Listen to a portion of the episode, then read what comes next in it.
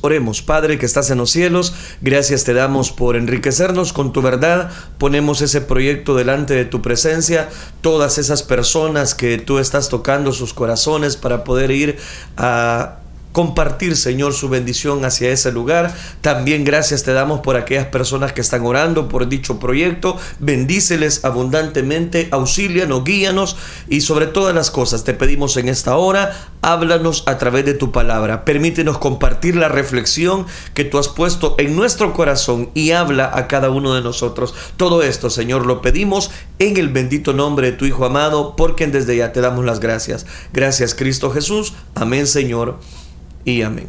Amén.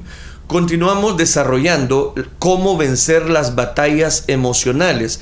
Este día quiero iniciar eh, cómo vencer la batalla emocional de la depresión. Hay tantas personas que están enfrentando la depresión. Hemos visto ya cómo vencer la soledad, cómo vencer la preocupación y el, último segmento que estábamos eh, dando cobertura es cómo vencer la inseguridad. Hoy quiero hablarles específicamente, ayúdenme, siento depresión, cómo salir de la depresión. Este día y toda la otra semana, si Dios nos concede la vida, vamos a estar hablando acerca de cómo vencer esa batalla de la depresión. Son muchas las personas que luchan contra la depresión. La depresión tiene muchas causas subyacentes para las cuales eh, se ofrece una variedad de tratamientos. Ese es el punto. Algunos tratamientos son eficaces, pero hay muchos que no lo son. Algunos tratamientos ayudan, pero ayudan temporalmente, pero nunca pueden eliminar permanentemente el tormento de la depresión.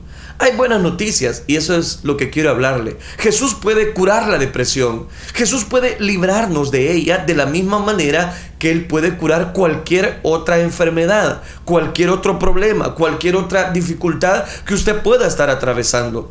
En cierta ocasión, mientras me preparaba para hablar sobre esta temática de la depresión, entendí claramente que Dios nos ha dado su gozo. Nos ha dado su gozo para luchar contra la depresión. Es que recuerde que el gozo del Señor es la fortaleza de todo cristiano tuve una visión tan clara que, que me, e, e, en ese momento me parecía como que si estuviera viendo una película, así como que usted está viendo literalmente algo. Exactamente, eso fue lo que sentí. Dios tiene un plan de perfección para nuestra vida. Que nosotros somos imperfectos, definitivamente. Pero no es la voluntad de Dios que usted sea abrazado por esa batalla emocional de la depresión. ¿Por qué razón? Porque Jesucristo dijo, yo he venido para que tengan vida y para que la tengan en abundancia. La abundancia, la vida que usted necesita, solamente la encuentra a través de Cristo Jesús. Jesucristo también dice en su palabra, el que a mí viene, yo no le echo fuera. Alléguese a Él y Él le sostendrá. Es importante introducirnos a esta temática viendo algunos aspectos específicamente generales, hablando acerca de la depresión. Ahora bien, si usted es creyente en Jesucristo, el gozo que el Señor nos da, que está dentro de nosotros, dentro de usted, muchos creyentes saben eso. el problema no es que no saben de que existe el gozo del Señor, pero no tienen la más leve idea de cómo desatar ese recurso que Dios nos da a través de su Hijo Jesucristo. Entonces, ¿qué pasa? Que necesitamos experimentar lo que es nuestro a causa de nuestra fe en Jesucristo. Es la voluntad de Dios que experimentemos su gozo. Por eso yo hablaba en el devocional de este día, nada menos, específicamente acerca de la bendición de la risa. A algunos les, les parece hasta que como quizás, no hombre, ¿y eso dónde lo menciona la Biblia? Está en la Biblia, está en la Biblia. Mi mensaje es muy sencillo en esta mañana, pero de gran alcance. No importa lo que usted esté atravesando en su vida o lo que ha estado atravesando ahora. Si usted es un creyente en Jesucristo, usted puede desatar el gozo del Señor y triunfar sobre la depresión y triunfar sobre esas dificultades que quizás últimamente han tomado mucha preponderancia en su vida. Quiero citarle el libro de los Salmos como punto de partida, Salmos capítulo número 40, los primeros dos versículos. Dice la palabra del Señor, pacientemente esperé a Jehová y se inclinó a mí y oyó mi clamor y me hizo sacar del pozo de la desesperación, del lodo cenagoso, puso mis pies sobre peña y enderezó mis pasos. Oiga, qué lindo. Oiga, qué interesante lo que David está mencionando en este salmo. ¿Por qué razón? Porque él está hablando que en primer lugar debemos esperar pacientemente en Jehová. Y se inclinó a mí al yo estar paciente, dice, dice el salmista, se inclinó a mí y lo más extraordinario, oyó mi clamor y cuando oyó mi clamor me hizo sacar del pozo de la desesperación. O sea que muchas personas pueden estar atravesando el pozo de su desesperación, estar desesperadas, estar deprimidas, estar conscientes de que no pueden salir ante esas dificultades que usted está enfrentando. Me hizo sacar del lodo cenagoso. La depresión se convierte como en ese lodo, que usted no puede salir, está empantanado. Puso mis pies sobre peña, dice, y enderezó mis pasos yo me imagino las figuras, todas estas figuras que está tomando en cuenta el salmista para poder salir de esa etapa de la depresión. Hablando de las etapas, en varios diccionarios la palabra depresión es definida como el acto de empujar hacia abajo o un estado bajo, como lo dice otro diccionario, un decaimiento del espíritu del desaliento o un estado de tristeza, lo define otro, deseo de valor o un estado bajo de fuerza. Eso es lo que lo define en la mayoría de diccionarios la palabra depresión. Pero ahora preguntémonos, ¿realmente quién sufre depresión? Gente de todos los niveles de la vida. Están profesionales. Hay doctores, abogados, profesores, obreros, trabajadores, amas de casa, adolescentes, aunque usted no me lo crea, niños pequeños, ancianos, solteros, viudas, viudos, incluso ministros de la palabra pueden sufrir la depresión. La depresión quiere tocar a esas vidas y no importa la condición social que ellos tengan. La Biblia nos habla de reyes incluso de profetas que sufrieron de depresión. David fue uno, Jonás fue otro, Elías, con todo y el respaldo que tenía de parte de Dios, sufrió la depresión. Hay buenos ejemplos de personajes de la Biblia que sufrieron tanto esta temática y por eso le puse, le abordé el tema, la introducción. Ayúdenme, siento depresión. En el libro de los Salmos, capítulo 40, versículo 1 que acabamos de leer, es David, quien está hablando precisamente de esa figura. Me hizo sacar, salir del pozo de la desesperación, del lodo cenagoso. Él lo estaba atravesando. Eh, cuando Elías entró en su depresión espiritual, le decía al Señor, Señor, quítame la vida. Ya nadie te quiere ni me quieren a mí. A tus profetas dieron muerte y solo yo he quedado y me buscan para matarme. ¿Se está dando cuenta? Es, es ahí donde cobra mucho valor. Estoy sumamente deprimido, dijo Ricardo Leiva a sus compañeros de trabajo en cierta oportunidad.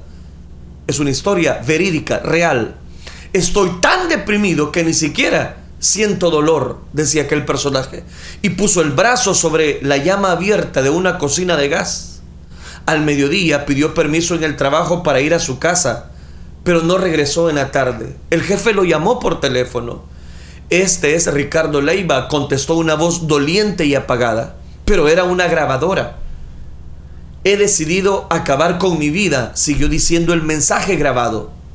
La vida me ha consumido. He tomado 14 pastillas en los últimos 40 minutos. Si eso falla, usaré mi pistola 45.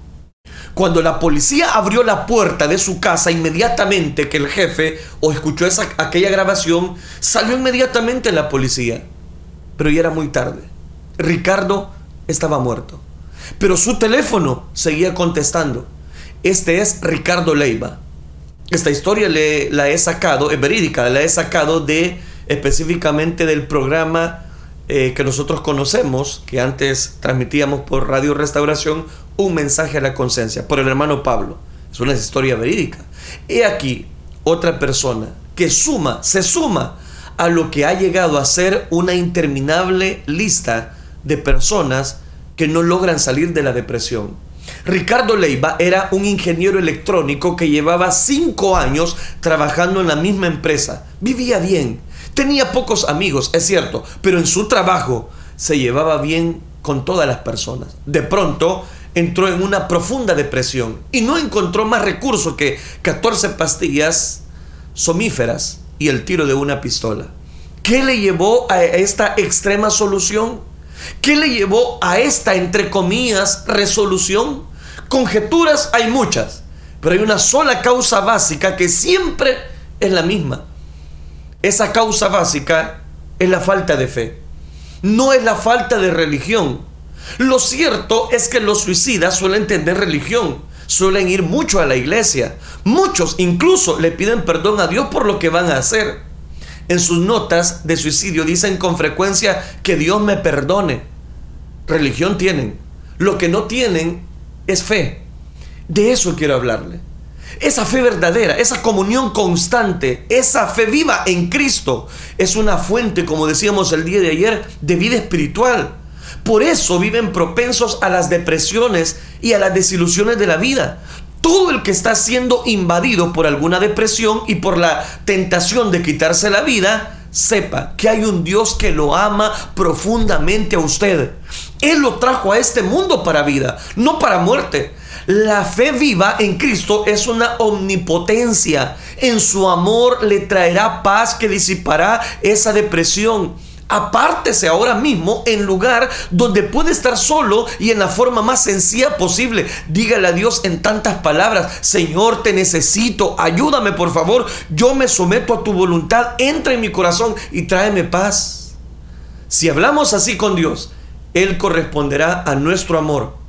Él va a llegar y va a tocar las fibras más íntimas que tú necesitas. Creo que la razón por la cual mucha gente sufre la depresión es que cada persona en la faz de la tierra tiene que confrontarse con la desilusión.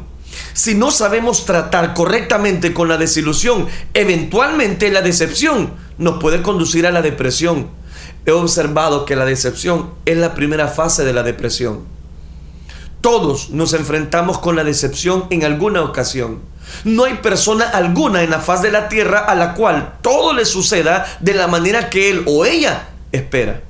Cuando las cosas no prosperan o tienen éxito, según nuestro plan, lo primero que sentimos es decepción. Esto es normal hasta cierto punto. No hay nada malo en sentirnos decepcionados, pero debemos saber qué hacer con este sentimiento o esto se tornará en algo más serio y que llegará hasta niveles de la depresión. En el mundo no podemos vivir sin la decepción pero Jesús siempre puede darnos nuevas esperanzas. Filipenses 3:13, leemos las palabras del apóstol Pablo que nos dicen de la siguiente manera, pero una cosa hago, olvidando ciertamente lo que queda atrás y extendiéndome a lo que está delante. Pablo indicó que una de las cosas de mayor importancia para él era olvidarse de las cosas que había quedado atrás y proseguir hacia las cosas que están adelante. Si te decepcionas, inmediatamente debes tratar de volver a ilusionarte. Eso es exactamente lo que tenemos que hacer.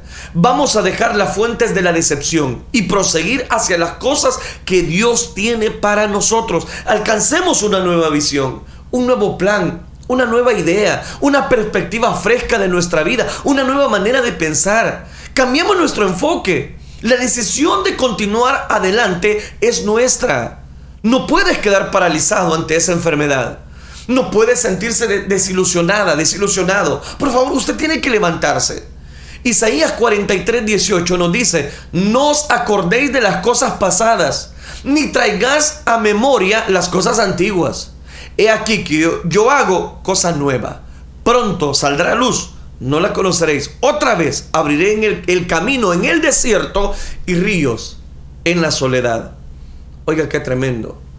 Isaías nos dice estas palabras. He aquí, se cumplieron las cosas primeras Y yo os anuncio cosas nuevas.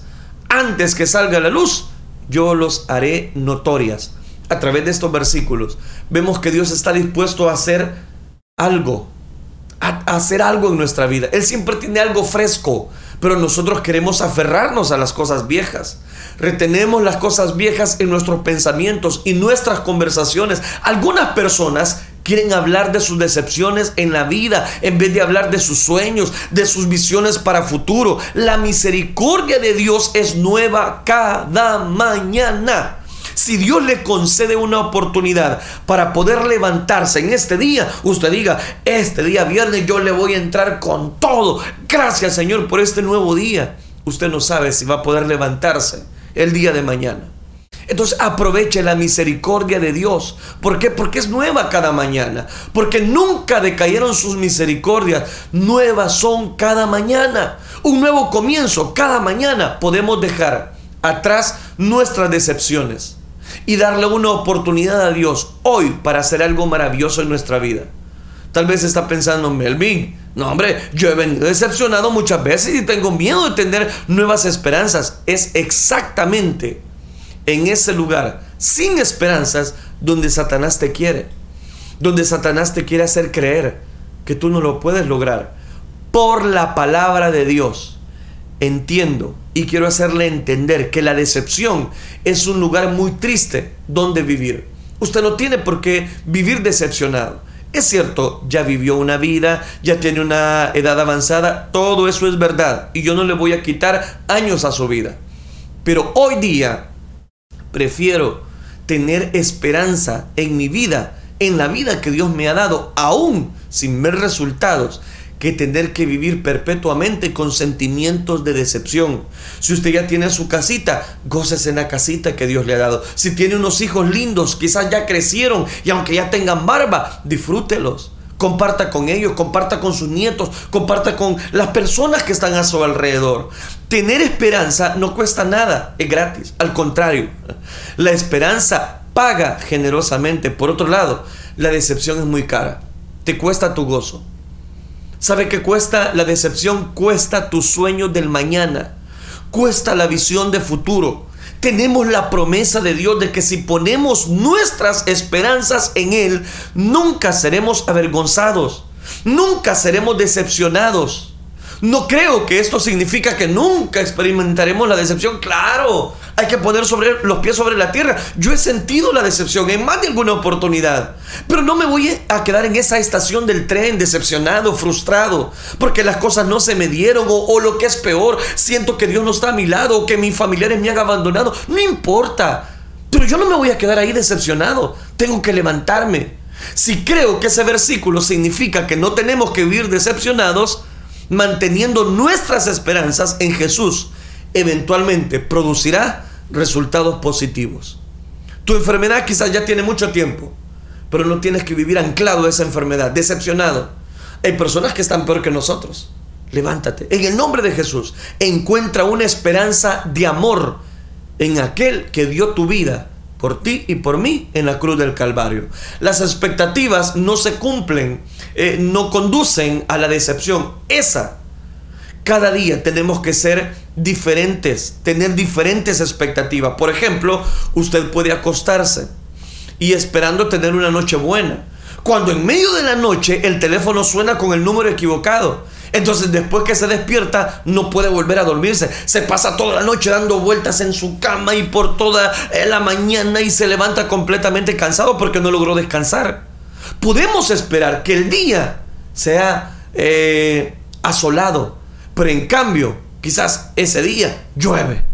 Esperamos conseguir eh, un aumento en el trabajo y no nos lo dan. Tenemos expectativas acerca de otras personas y no esperamos que eh, buenos amigos murmuren cerca de nosotros, pero encontramos a veces que sí lo hacen. Esperamos que nuestros amigos nos entiendan, nos ayuden en nuestras necesidades, pero no siempre lo hacen. Esperamos cosas de nosotros mismos que no realizamos. Muchas veces nos comportamos de una manera que quizás nosotros mismos no esperábamos. Y ahí es donde empieza a tocar la desilusión a tu vida. Pienso que muchas veces esperamos más de nosotros mismos de lo que podemos dar. Y con frecuencia nos decepcionamos, nos frustramos. Tenemos que decir lo que vamos a hacer y cómo vamos a responder ante esa necesidad, ante esa dificultad. He encontrado que si me quedo decepcionado por demasiado tiempo en ese mismo lugar, comienzo a sentirme desalentado. El problema es que el desaliento es eso, es un problema más profundo que la decepción. El desaliento, el diccionario eh, lo define como desanimado, sin valor o confianza. Y el desaliento como el acto de disuasión o la disuasión de una tarea, el acto de disuadir la confianza. Es decir, se pierde la confianza. El que deprime la confianza ya no tiene esperanza. Uno de los significativos del desaliento es intentar impedir. El desaliento es lo opuesto al valor. Cuando estamos desalentados, hemos perdido nuestro valor. Creo que Dios le da valor a cada cual que cree en Él. Y naturalmente Satanás intenta quitarse, quitarle ese valor diariamente. El permanecer fuerte y valiente es una de las reglas más importantes para el éxito en nuestra vida. En el capítulo 1 de Josué, ¿se recuerda? Dios le dice a Josué que haría que Josué eh, estuviese toda la tierra prometida, pero que Josué tenía que permanecer fuerte y valiente. Creo que Dios le estaba advirtiendo a Josué que el enemigo intentaría desalentarlo, que el enemigo quería frustrarlo. Tenemos que conocer las tácticas de Satanás y estar listos para resistirlas desde su comienzo. A Josué le dieron, Josué, solamente esfuérzate y sé muy valiente. No temas ni desmayes, porque Jehová tu Dios estará contigo en donde quiera que vayas. Significa que a Josué el desaliento iba a tocar la puerta para que él precisamente no conquistara. Proverbios capítulo 13, versículo 12 dice, la esperanza que se demora es tormento del corazón. ¿Está escuchando? La esperanza que se demora es tormento del corazón. Cuando nos desalentamos sobre algo, perdemos también las esperanzas al respecto. No podemos estar desalentados y tener esperanzas al mismo tiempo. Cuando la esperanza vuelve, el desaliento tiene que marcharse. A veces cuando luchamos para tener una buena actitud, podemos titubear entre la esperanza y el desaliento. El Espíritu Santo nos conduce a tener esperanza. Satanás nos ataca con el desaliento. En esta etapa es vital que el creyente alcance la victoria en el reino espiritual. Si él o ella no obtienen la victoria, su condición va a empeorar. Entonces él comenzará a asumirse, esa persona, él o ella comenzará a asumirse en la depresión. Un periodo corto de desaliento tal vez no tenga un efecto devastador, pero el problema es que el desaliento a largo plazo puede tenerlo. Para conseguir la victoria y mantener nuestra actitud de esperanza, tenemos que renovar nuestra mente con las promesas de Dios acerca de nuestra situación y detenernos en fe, creyendo que Dios hará lo que su palabra dice que Él hará. Analicemos las etapas de la depresión es también importante para el creyente poder alcanzar la victoria temprana, porque una persona deprimida puede caer en otros niveles, o por qué no decirlo, etapas, profundidades de la depresión. Los dos niveles más profundos son el abatimiento o la desesperación. Una persona levemente deprimida no cometerá o considerará el suicidio como una vía de escape como yo le presentaba el caso mencionado. Pero una persona en la desesperación va a considerarlo. La persona levemente deprimida puede sentirse triste y no querer hablar o salir. Ella quiere mantenerse aislada. Su pensamiento es negativo, su actitud es agria. La persona levemente deprimida todavía puede tener algunos rayos de esperanza. Es esa esperanza que en última instancia ayudará a sacarla de la depresión. La persona abatida tiene síntomas similares a la persona deprimida, pero los síntomas son más profundos. Por ejemplo, la persona abatida está postrada. En la terminología del Salmo 37, versículo 24, apesadumbrado, caído en el espíritu, ha perdido todo el valor y está hundiéndose a causa de la pérdida de la esperanza. La persona desesperada, por el contrario, también tiene síntomas similares a la persona deprimida, pero aún en un nivel todavía más profundo que el individuo que está batido. El diccionario expositivo de las palabras del Nuevo Testamento, específicamente Viñe, traduce la palabra desesperación del griego, específicamente como estar completamente sin un camino, estar perplejo sin recursos.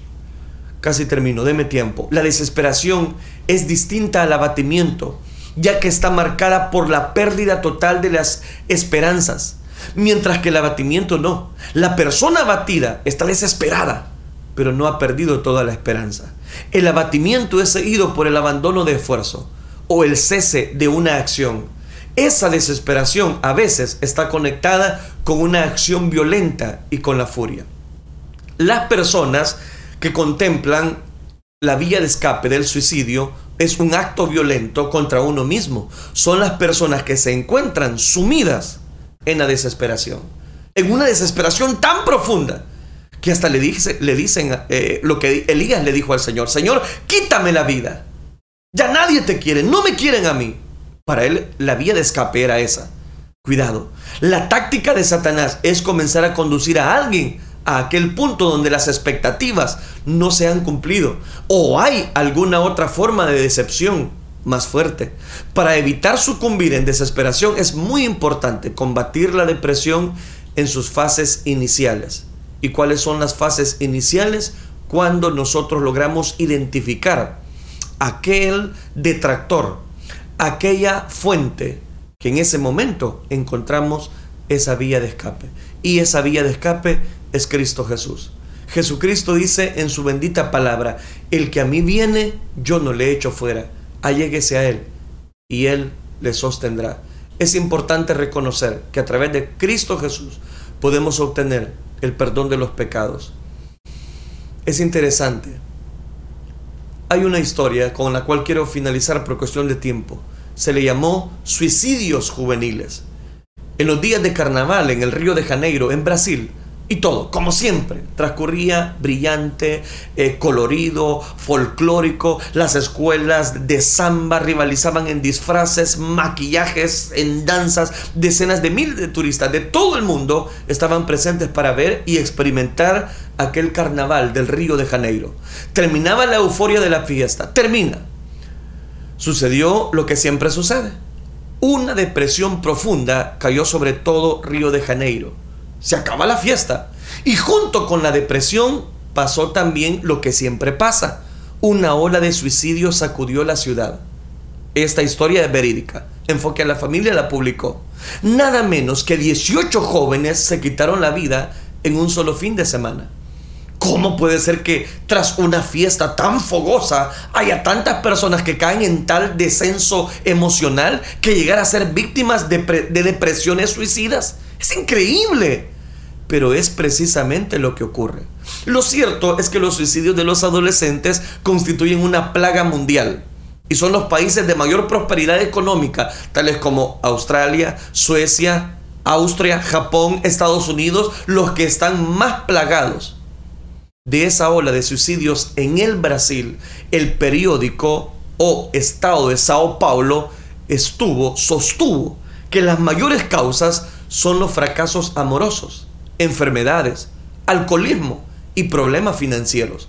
Y eso por no mencionar la causa principal, el ateísmo generalizado en el que prácticamente ha caído la sociedad occidental, donde no hay fe en Dios, la desesperación y su secuela, la propensión al suicidio, está presto para todos. Son alarmantes. Son alarmantes las estadísticas. En cambio, donde hay fe viva, y sencilla en Jesucristo como Señor y Salvador, nosotros encontramos no la salida ante el suicidio.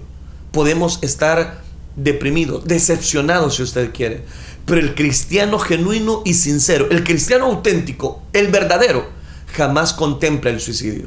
Sería la negación más palpable de su fe religiosa, el fracaso más grande de su testimonio cristiano. El cristiano genuino que mantiene la comunión espiritual con Cristo siempre encuentra en medio de la mayor flaqueza fuerza para sobreponerse ante el infortunio que la vida nos presenta.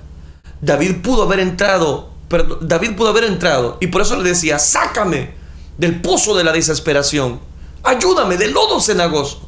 Vemos a un Elías diciéndole al Señor, Señor, quítame la vida. Pero es ahí donde ellos, cuando tocan, cuando tocan fondo, la gracia de Dios sostiene a la persona. Si sentimos que ya no soportamos el extremado peso de esta vida, escuchemos las palabras del Divino Maestro. Escuchemos las palabras de Jesús. Vengan a mí ustedes, los que están cansados, agobiados, y yo les daré descanso. Por favor, carguen con mi yugo y aprendan de mí, pues yo soy apacible, manso, humilde de corazón, y encontrarán descanso en su alma. Cristo siempre salva. Cristo siempre va a restaurar su vida. Por favor, no acuda al suicidio. Puede estar muy decepcionado de su misma vida, de sus mismos familiares, pero siempre hay una vía de escape y la vía de escape es Cristo Jesús. Él está dispuesto a ayudarle no se pierda los siguientes temas que siguen, hablando acerca de cómo vencer la batalla, esta batalla emocional de la depresión. Hay tantas cosas que quiero compartir con usted. Oremos al Señor. Señor y Padre nuestro que estás, gracias te damos. Tú eres lindo, precioso. Yo sé que hay personas que se sienten decepcionadas, frustradas a causa de la enfermedad, que ya no quieren seguir adelante en su vida. Dios mío, auxilia, guías, acorázalos en este momento con tu Santo Espíritu. Que la señal de esta radio, a través de las redes sociales, un manto de misericordia les cubra. Y que ellos no puedan, Señor, sentirse más frustrados, frustradas a causa de esa enfermedad. Dales aliento, Señor, en su vida. Dales una fortaleza que solamente tú nos puedes dar. Ayúdanos, Señor, auxílianos aunque estén sumidos en una desesperación fuerte, latente, que sus corazones empiecen a latir teniendo vida y vida en abundancia. Dios, gracias por tu palabra. Gracias por cada persona que ha estado pendiente. Que mis palabras, Señor, puedan hacer eco en sus vidas y ellos puedan hacer un alto en su corazón. Que la grabación también que pueda llegar a través del Spotify, a través de las redes sociales, pueda llevar bendición también aquellas personas que lo necesitan. Todo esto, Señor, lo pedimos en el bendito nombre de tu Hijo amado, porque desde ya te damos las gracias. Gracias, Cristo Jesús. La gloria y la honra te la damos solo a ti, Señor. Gracias, Dios. Amén, Señor. Y amén.